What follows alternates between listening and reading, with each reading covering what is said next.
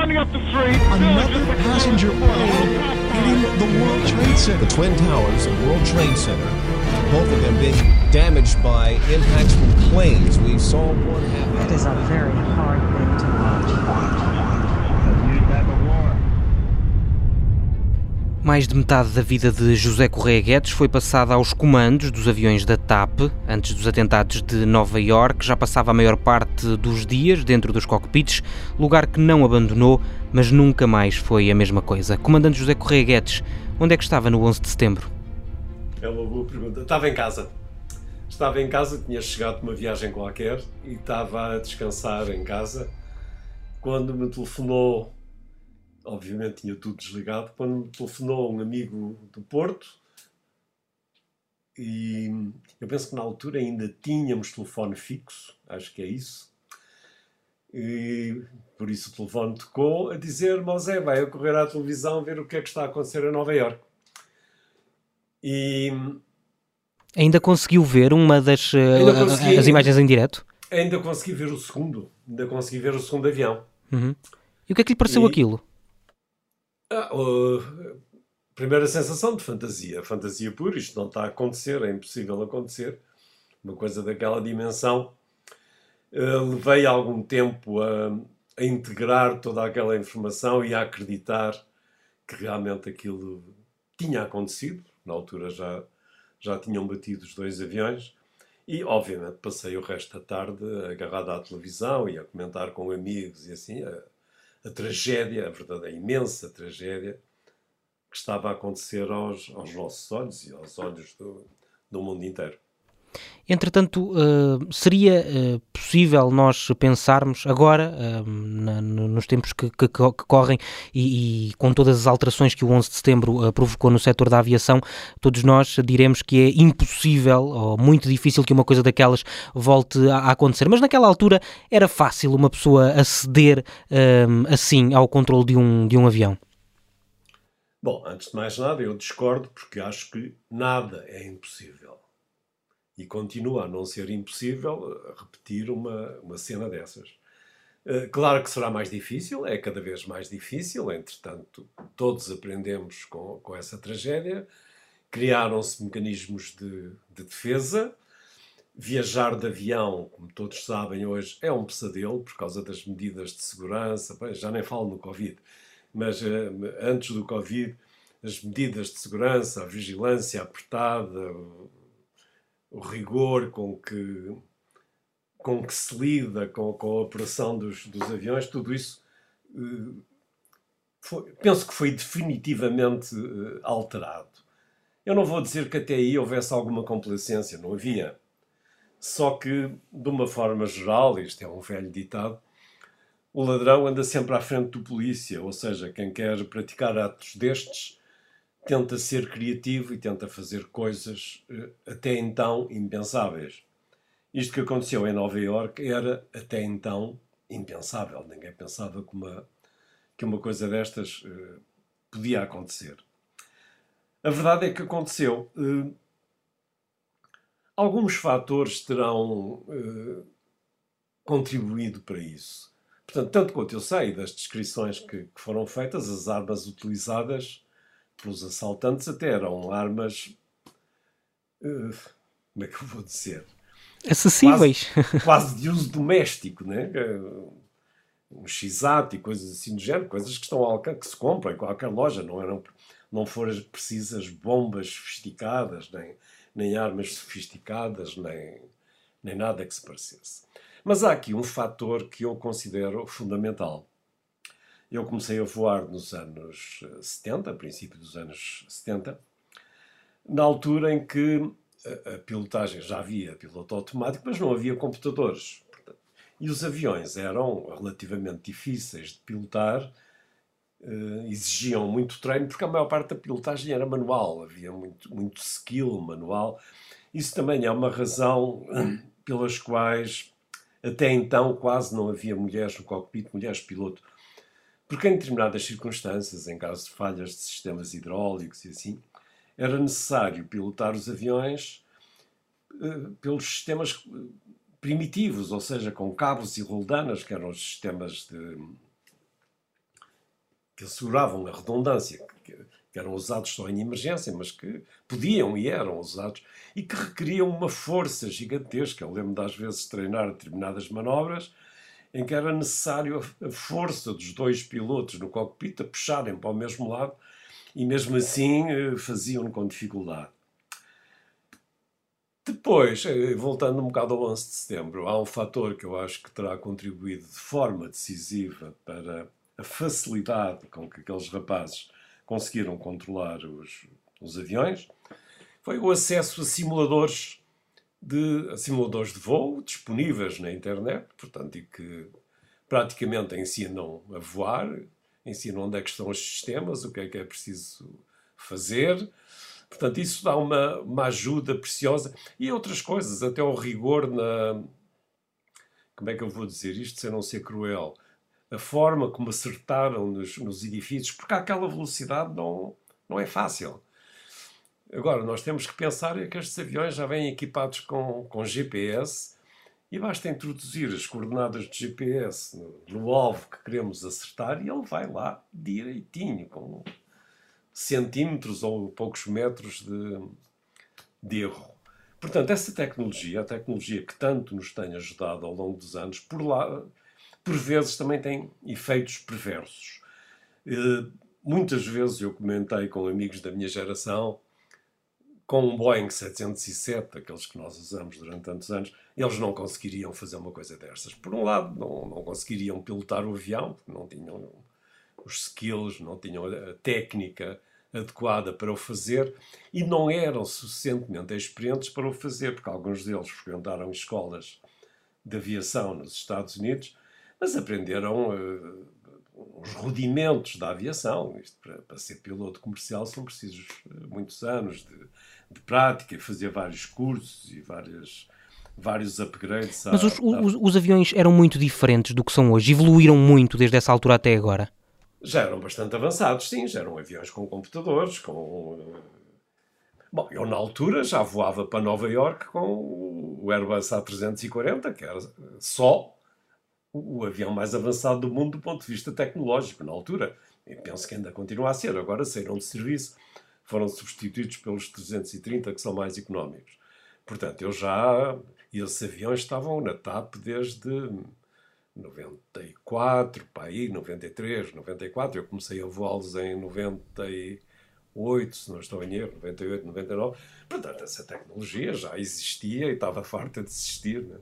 E de então para cá, eh, a evolução do ponto de vista dos sistemas de navegação e assim, não, não, não há uma grande evolução. Houve evolução a outros níveis, em tecnologias de construção, determinados aviões que já passaram a utilizar materiais compósitos e assim, mas isso nada tem a ver com, com a navegação e com uhum. a, a, técnica necessária para levar um avião daqueles a, a bater nas torres gêmeas e, e lembrem-se que estes não foram os únicos. Né? Pois houve o avião do Pentágono e houve outro que, que caiu lá no meio um, de um estado qualquer. E o que é que mudou desde essa altura para agora? Como é que, como é que para agora, ou para os, para os dias logo a seguir, porque o, o, comandante pilotava antes do 11 de setembro, continuou a pilotar depois do 11 de setembro, quais é, quais é que foram as, as principais mudanças que notou nessa altura? Bom, a primeira mudança uh, que nos afetou a todos é o susto e a preocupação. Nós andamos lá todos os dias, ou quase todos os dias. Durante as primeiras semanas, eh, a informação sobre o que estaria na base daquilo era escassa.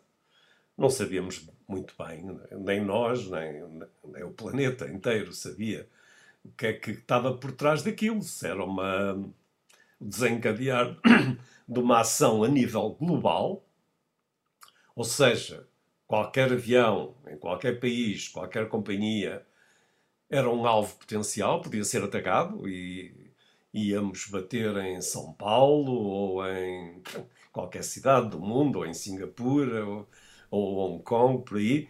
Era isso que ia acontecer a partir de agora. Passou a ter medo? Eu não vou mentir, eu fui voar eh, uma semana depois do 11 de setembro. Eu, como lhe disse, quando aconteceram os, os factos, eu tinha acabado de chegar de uma viagem. E então tive uns dias de, de repouso, como, é normal, E a minha próxima viagem era para, para o Brasil, para São Paulo, no, no Airbus 340. E é evidente que todos nós íamos preocupados. O avião ia cheio, 300 passageiros, e notava-se um constrangimento, um silêncio normal. Portanto, as pessoas estavam cheias de medo. Eu não vou dizer que estava cheio de medo, mas não vou negar que estava preocupado. Todos nós estávamos preocupados. E estávamos muito preocupados. E, e a comprová-lo está um, um incidente que eu conto no, no livro que escrevi, no Aviador, a aproximação. Portanto, nós pedimos para o Brasil, atravessamos o Atlântico e depois rumo a, a Fortaleza. A maior parte das vezes, essa é a rota normal, pode diferir um pouco, tempos a tempos, mas entramos uh, no Brasil, à vertical de Fortaleza, depois voamos sobre terra até, até São Paulo. Mas até aí, o percurso é todo feito sobre o mar. E pá, uma meia hora antes de sobrevoarmos uh, Fortaleza, venham-me dizer que há uma grande cena de pancadaria a bordo, que há passageiros em pânico, que há sangue espalhado pelas bagageiras, que há gritos. Quer dizer, é a última coisa que a gente quer ouvir uma semana depois do, do 11 de setembro. Isso foi é logo no, da primeira vez que voou, quando, depois sim, do 11 de setembro? É o primeiro voo que eu fiz depois do 11 de setembro. E a preocupação é grande. Uh, o que é que eu havia de fazer perante isso? Pedi à tripulação de cabine para tentar controlar o que se estava a passar. Eram dois homens, como diziam, eram dois homens com sotaque estrangeiro que estavam a agredir toda a gente à volta e que portanto, eram estrangeiros, portanto. E, quando me falam em estrangeiros, a gente assume logo pior. Quem são estes tipos? Vamos ter aqui um, um ataque primeira coisa que eu fiz foi um bocado ingênua. Eu hoje uh, reconheço que foi um bocado ingênua, mas uh, era algo que eu tinha que fazer. Pedi ao supervisor de cabine para me pôr dois, dois rapazes, dois comissários, à porta do cockpit com instruções para não deixar entrar ninguém. Isto é um bocado ingênuo, porque apesar dos rapazes serem bem constituídos, um assaltante profissional, armado, rapidamente dava cabo deles mas de facto não podíamos fazer mais nada. Não... As portas do cockpit até então eram feitas de uma, de uma espécie de uma cartolina, até por razões de, de segurança. No caso de haver um acidente, os pilotos, para poderem sair, davam um pontapé naquela porta e ela desintegrava-se. Era uma porta muito leve, muito ligeira. E, portanto, era muito fácil abrir aquela porta e entrarem por ali dentro. Mas quando tomou essa decisão de, de pedir a esses, a esses dois elementos da tripulação para ficarem à porta, tinha o 11 de setembro na cabeça? Claro que sim. Claro que sim. Portanto, era para proteger o cockpit. Eu quero o cockpit protegido. Não quero que entrem para aqui uns tipos armados que façam com o meu avião. A primeira coisa que eles fariam seria matar-me, como é óbvio. Mas que façam com o meu avião aquilo que, que os outros fizeram em, em Nova York. Portanto, o avião é um míssil carregado com combustível. Os estragos que faz, aliás, que viu-se bem em Nova York, destruíram dois, dois prédios inteiros gigantescos, dos maiores que havia no mundo, foram destruídos por dois aviões, com o impacto e com o derrame de combustível. E como é que acabou essa, essa história uh, essa do, história voo para, acabou, para, São Paulo? Acabou uh, até de forma uh, relativamente bastante divertida. Perante este quadro, eu, obviamente, decidi aterrar no, no, aeroporto mais próximo, que era Fortaleza. Eu avisei a Fortaleza que ia aterrar de emergência, que tinha um, um incidente grave a bordo, pedi a assistência da, da Polícia Federal e que ia aterrar para, para já pôr o avião, os passageiros e o avião a salvo e desovar, tirar a, aqueles dois de, de, bordo. Entretanto, já durante a descida e com a autorização do, do controle de tráfego aéreo, vieram-me dizer que os passageiros, os próprios passageiros, se tinham mobilizado e caíram em cima dos, dos delinquentes e que os amarraram com, com os cintos das calças, amarraram os pés, as mãos.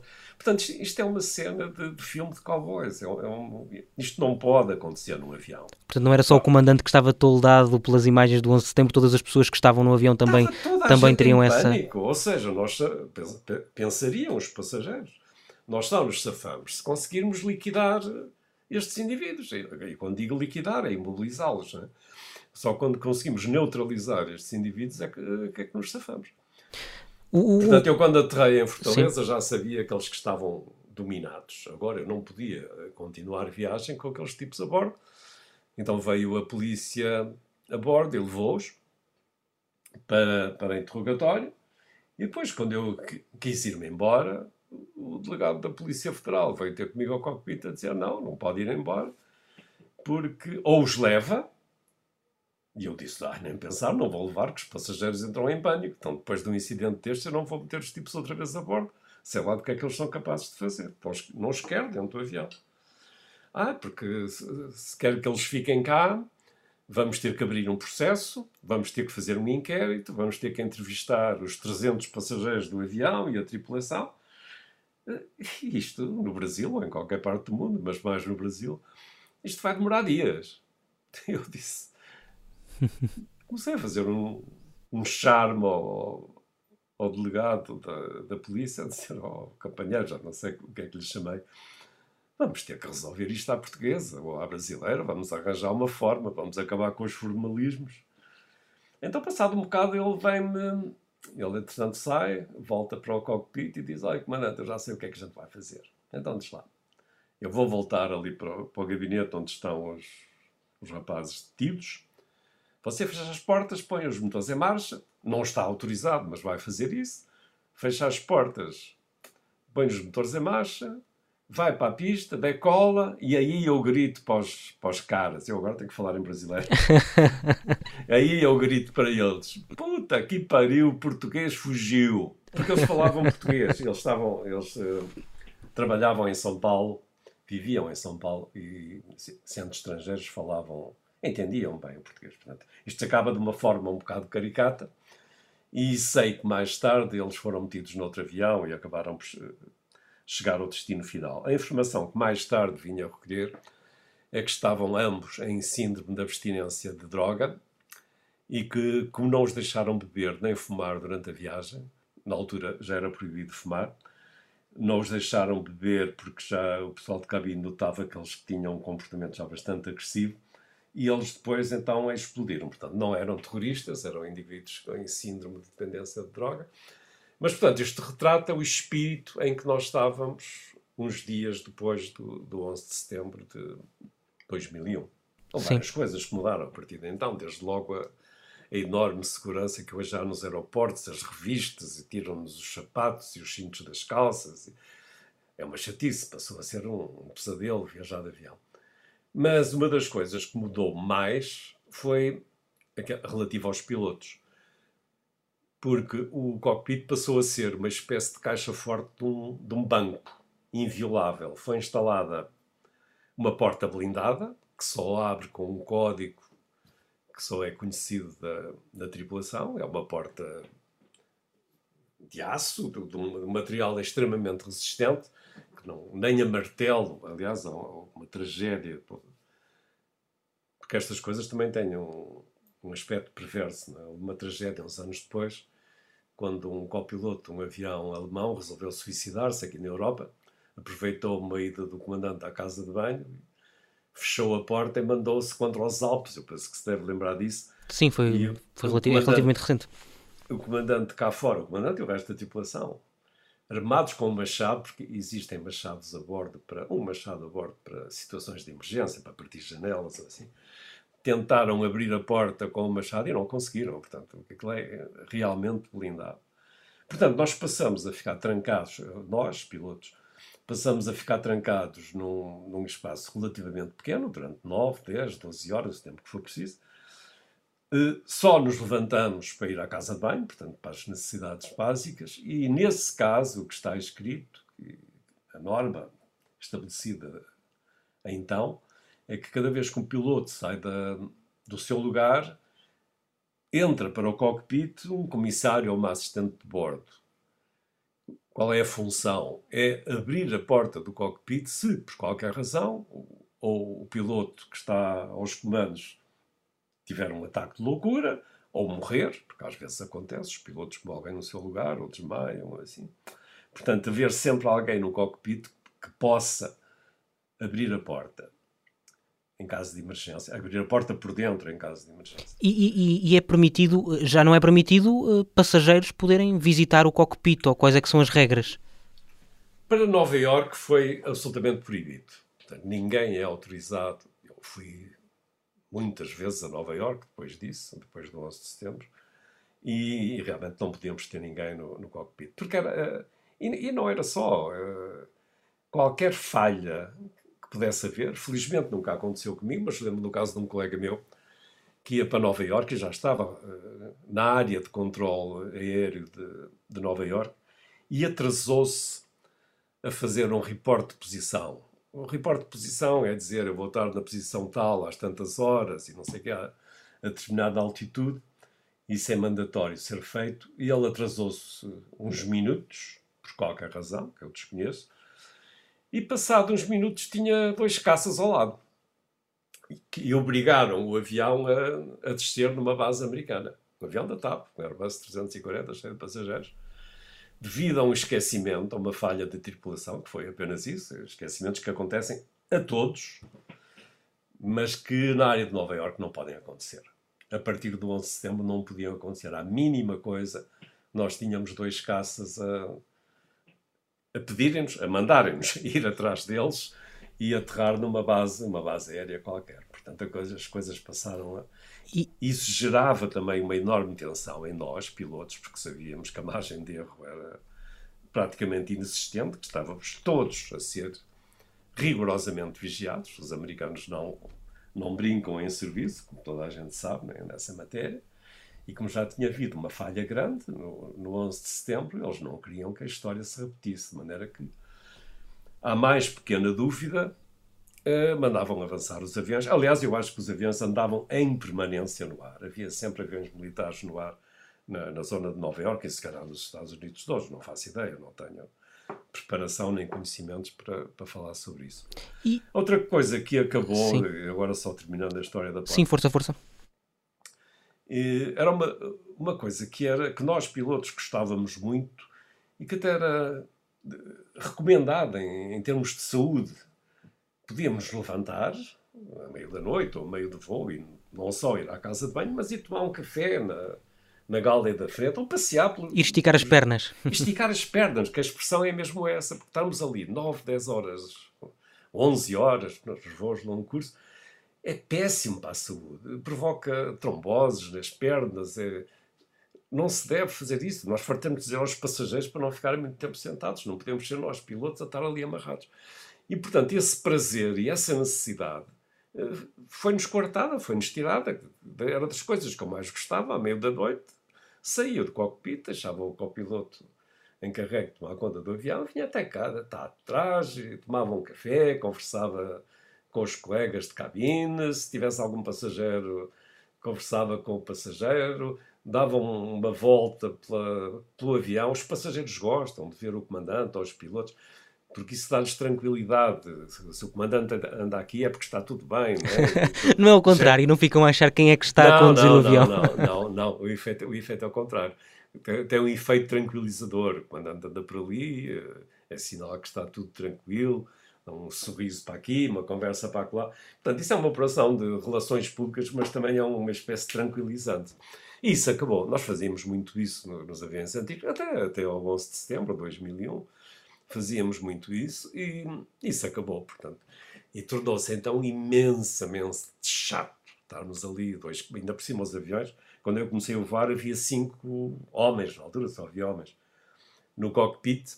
Agora só há dois, né? Portanto, estamos ali os dois fechados durante aquelas horas todas. e É, é bastante chato.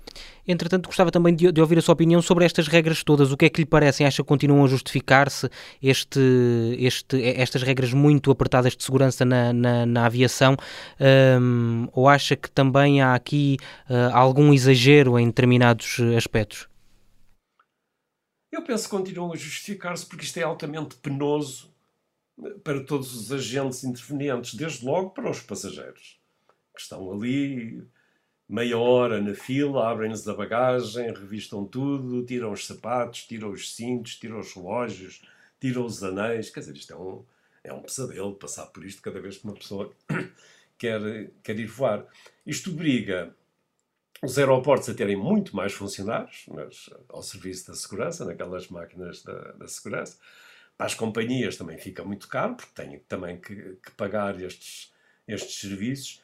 Portanto, isto tornou as viagens, além de muito mais chatas, eu não tenho dúvidas em usar esta expressão, porque são muito mais chatas devido à segurança, e, eu não, e muito mais caras, porque estas medidas de segurança custam, custam dinheiro. Para além disso, há permanentemente. Uh, volta um bocado à história de há um bocado, do, do, ladrão que corre à frente da polícia. Portanto, todos nós sabemos que há gente a tentar provocar atentados usando aviões. Agora é preciso bloqueá-los antes deles conseguirem pensar nas possibilidades. Porque já foi tentado tudo, desde. Porque é que nós hoje não podemos levar líquidos? Não podemos levar uma garrafa de água para dentro do avião? Porque a seguir ao 11 de setembro, apareceram os tipos que inventaram uma fórmula, meter um líquido qualquer dentro de uma garrafa, faziam explodir o avião e coisas assim desse género. Portanto, tudo isso é, é controlado. Agora, o, o sistema não é infalível. Um dia qualquer, um maluco qualquer vai arranjar uma forma de, de destruir um avião. E os aviões são cada vez mais seguros, tentam acompanhar a evolução dos, dos assaltantes mas, de uma forma geral, os, os sequestradores vão, vão à frente, são mais, são mais criativos, uhum. porque senão nunca teriam sucesso. Né? E todas estas regras servem também para dar alguma confiança aos, aos passageiros, porque logo a seguir ao 11 de setembro uh, um, o setor ressentiu-se também, as pessoas passaram a ter mais medo claro, de voar. Sim. É, e, com, e com, com, todas as razões, né? não só pelo medo, mas também por estes constrangimentos todos. Toda a gente está para se sujeitar a estar ali naquelas filas, tempos enormes, a perder tempo, a ser apalpado, a ser revistado e assim. E o clima de, de, insegurança que isso, que isso gera. As pessoas por si já têm, a esmagadora maioria das pessoas, tem medo de andar de avião. Uns têm mais, outros têm menos, mas ninguém se sente, poucos se sentem completamente à vontade a 40 mil pés num, num avião que está a andar a 900 km por hora e, portanto, e as pessoas não têm qualquer espécie de controle os pilotos têm, mas os passageiros não, não têm. Portanto, as pessoas por si já, já vão para bordo um bocado tensas.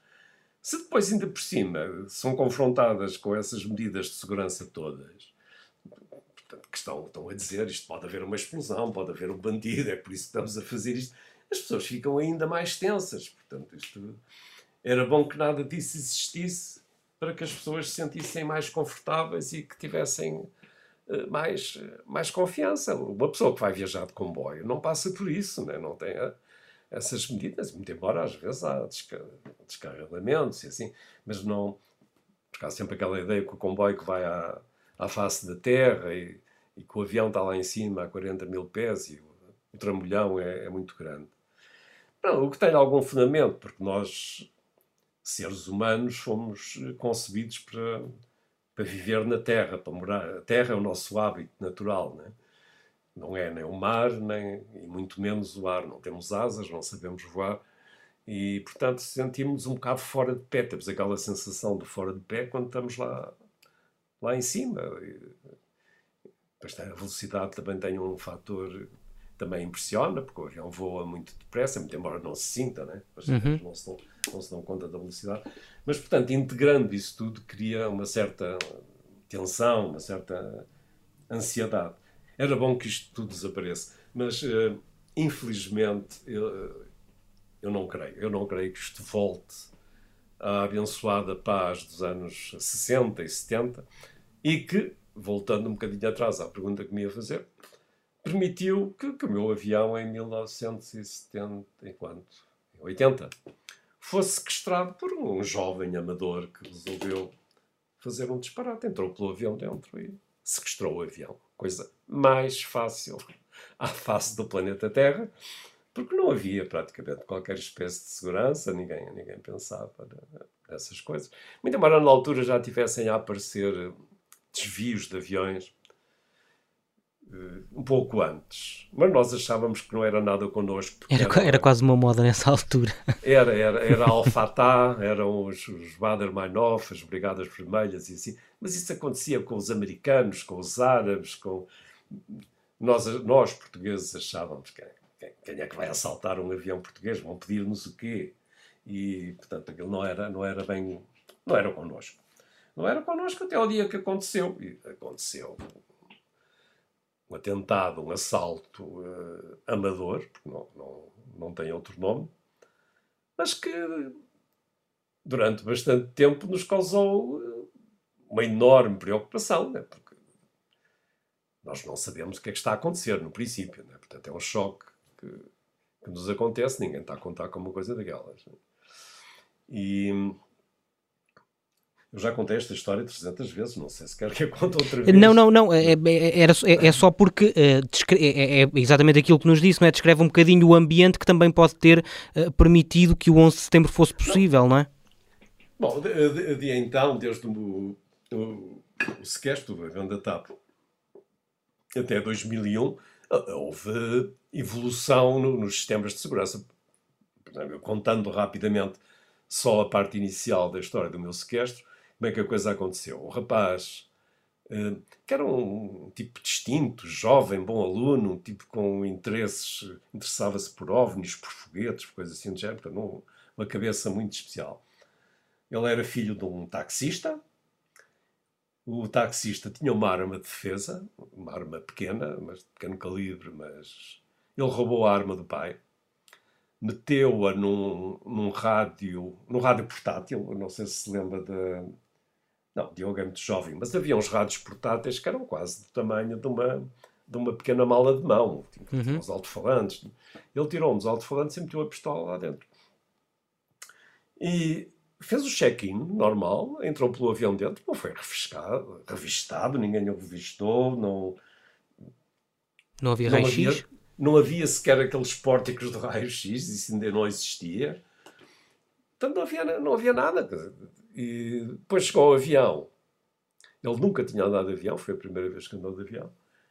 E assentado numa das primeiras filas, após a descolagem do avião, foi à casa de banho da frente, que é uma casa de banho que fica imediatamente atrás do cockpit, que é aquela que normalmente também nós usamos. Entrou nessa casa de banho com o rádio portátil, tirou os parafusos, sacou a arma, que estava no lugar do alto-falante, Abriu a porta do cockpit, a tal porta de cartolina que eu falei há um bocado, que não tinha a mínima dificuldade. Entrou pelo cockpit dentro, apontou-nos a arma à cabeça e pronto. E estava consumado um, o assalto. E assim, e assim continuou. Portanto, isto só para dar a ideia da facilidade com que uhum. nesses tempos se podiam fazer essas coisas. É claro que depois disso, depois deste assalto, e depois dos outros mais sérios, levados a cabo por profissionais, por terroristas profissionais, aviões da Pan American, da TWA, que explodiram, alguns. As coisas começaram, em termos de segurança, começaram também a ser levadas mais a sério. Apareceram os tais pórticos, os, os raios-x, portanto, detectores de metais, essencialmente. E começou a ser prestada mais atenção à, à segurança. Nada que se pareça com aquilo que existe agora, mas pronto, começou a ver. Ah, começaram as bagagens também de forma aleatória a serem revistadas bagagem de mão, e uma vez por outra tínhamos que mostrar tudo, mas pronto, toda a gente achava, aceitava isso de bom grado, portanto eram medidas de segurança, mas não incomodavam toda a gente, os passageiros eram tirados à sorte, assim. E, e, e assim vivemos durante alguns anos, pai, 20 anos, até, até 2001. Então aí é que se dá depois a, a enorme transformação.